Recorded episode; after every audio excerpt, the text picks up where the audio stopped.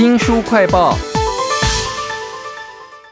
为什么健康检查之前呢、不能够吃猪血或鸭血呢？为您介绍这本书《肠活必修课》，这个肠呢就是大肠的肠啊。为您请到了作者台大医学院教授、台大医院内科部胃肠肝胆科医师邱汉模。邱医师你好。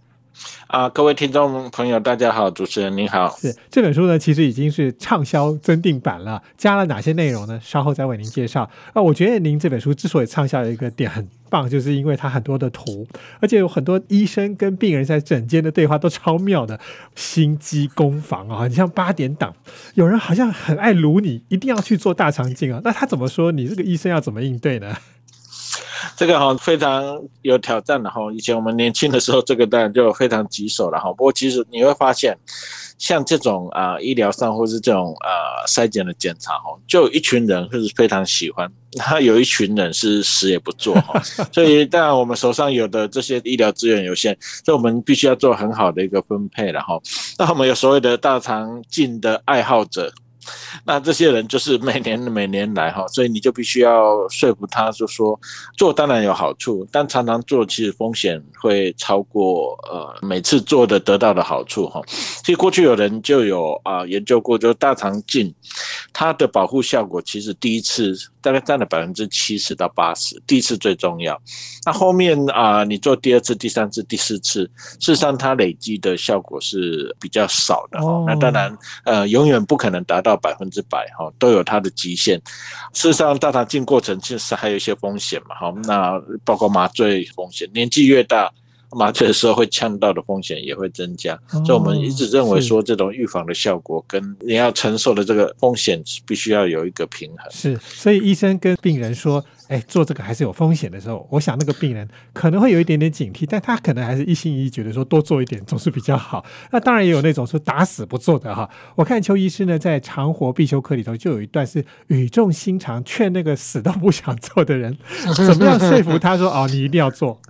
对，这个因为台湾现在大肠癌已经是最常见的癌症之一了哈，数一数二。那一般五十岁以上的人口哦，它的呃发生的几率大概已经到一千个人里面会有两个到三个人是大肠癌，而且还在上升哦。那另外还有一个是我们国家的筛检是用粪便潜血检查哈，检查阳性的人哈，这个几率就会高很多。那阳性粪便里面有呃发现有潜血哈，那这种人大概平均二十个就有一个是大肠癌，哇，那这几率就高非常非常多，比如我刚刚讲的千分之二到三，大概高二三十倍。哇就这群人，其实你拉一个算救一个嘛，哈。那就算没有大肠癌，事实上也有一些有大颗的息肉，平均在四个到五个就有一个。所以我想这个我们非常愿意花时间去去劝他了哈，因为只要有十个、二十个进来做啊大肠镜，事实上我们就有机会找到。癌症，那最重要是这里面有一大半是零起一起，所以可以根治的大肠癌。所以你会跟病人说，你现在如果不做哈，你离开这个诊间之后，可能你未来就会有两个截然不同的世界在等着你。没错，没错，因为哈、台湾人赌性坚强嘛，齁那你你看讲二十个有一个，他会跟你讲，那就是百分之九十五是没事的哈、嗯。他会用这种方式来回答你，嗯，所以我我们就必须换一些角度来跟他攻防嘛哈、是。那不过台湾人就一直觉得息肉就是癌前病变，事实上并不是所有的息肉都会变成啊、大肠癌了哈，不过几率就高很多。这个粪便潜血检查阳性的，在两个就有一个是大肠的呃腺瘤性息肉。那这种情况下，他听到两个有一个，大概多多少少就会比较害怕，然后会改变念头。是，为您介绍这本书呢，是邱汉模医师呢所写的《长活必修课》哈。其实这本书里头还有很多病人常常会来挑衅医生，他先 Google 了，然后跟你讲说，哦，现在这个数据是怎样怎样哈。邱医师在这本书里一直把不用花太多成本的粪便潜血推到最前线，它有很多好处，对不对？对，这个潜血事实上就跟我们在机场，我们机场回国不是都会有这个体温侦测剂嘛？上面变黄色或红色，表示这个人有发烧，可能又被海关拉到旁边去验体温啊、快筛。那一样顺便检查哈，它事实上是最实惠的了哈，最便宜。那这个检查就可以侦测我们大肠有没有在发烧了哈。发烧当然是一个比喻了哈，那实实际上是里面有没有血。所谓潜血就是眼睛看不到的血，那这些东西你看不到，但是检测可以检测得到。在这本书里头，其实您还画了很多有趣的插图，在讲到粪便潜血的时候，甚至连福尔摩斯都请了出来，是怎么回事啊？没错，没错，因为为什么福尔摩斯因为在窗帘上面看到有血渍。所以他就用科学的方法来看那个到底是普通的污渍还是他怀疑的血渍，然后那这个检查就是我们以前在讲的这个 Guaiac 的 test，一个化学法的一个呃氧化还原反应的一个呃可以拿来侦测是不是里面含有呃铁的成分，因为我们都知道那个血红素里面有铁嘛，哈，那可以把它侦测出来。那不过这个方法当然现在比较少用了哈，因为事实上食物里面也有铁，刚刚讲什么猪血、鸭血这些，还有呃有人甚至有在吃铁剂哈，那个验出来大家都非常多的伪阳性，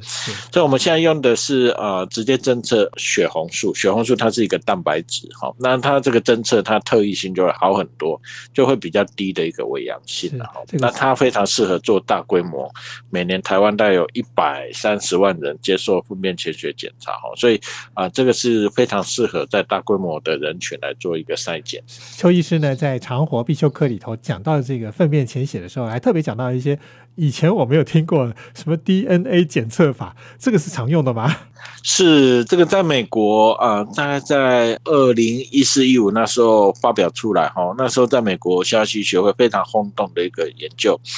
粪便里面哦，它除了测呃潜血之外。他还去测一些有突变的呃基因，然后 DNA，呃，应该是从大肠肿瘤表面脱落下来，哈，可能是大肠癌或者是大颗的良性的肿瘤性息肉。那呃，这个当然是非常好哦，很大的一个进步。那它有一个问题是它的特异性会比较低。意思就是说伪阳性会偏高哦，那所以会有很多人啊去做大肠镜，结果什么都没有，这种人的比例会高。当然，台湾 内视镜的资源有限的国家，当然我们没办法这样子去做这么豪迈的一个投资了哈。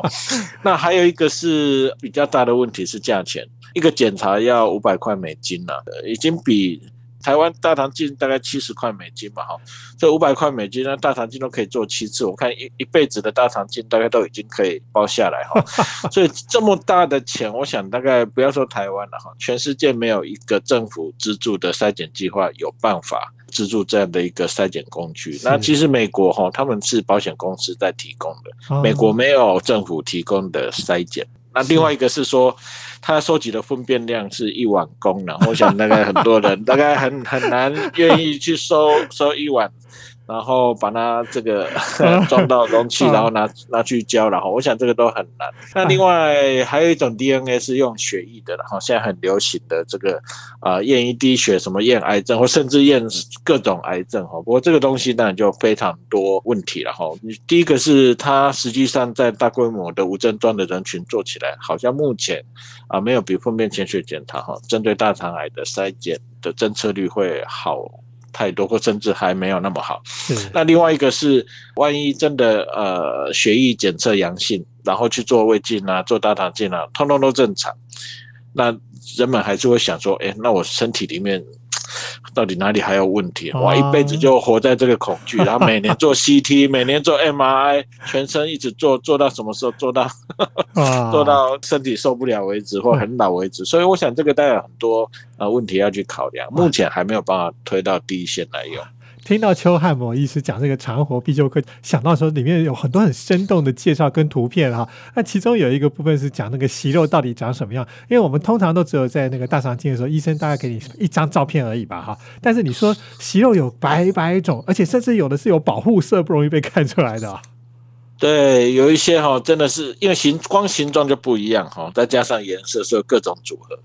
最怕就是说它形状是非常扁。薄薄一片，好像那个一张撕掉的卫生纸掉在地上这种程度哈，所以这个当然，呃，第一个做大肠镜的时候要清的非常干净，第二个是在看的医师要非常有经验，而且非常小心的看的哈。那有些都长得像香菇，那长得像香菇这个就简单嘛哈，那一颗一颗在那里就把它切下来。那还有些是长得像灵芝的，像灵芝的大概也勉强还可以了哈。不过啊，基本上如果呃没有清干净，大便盖在上面，有时候就被遗漏掉。嗯，问题就出在这些长得像呃湿掉的卫生纸或灵芝的这种息肉。那国外的研究是说，它比较容易进展成大肠癌的速度会比较快。我们国内看到的数字也是一样，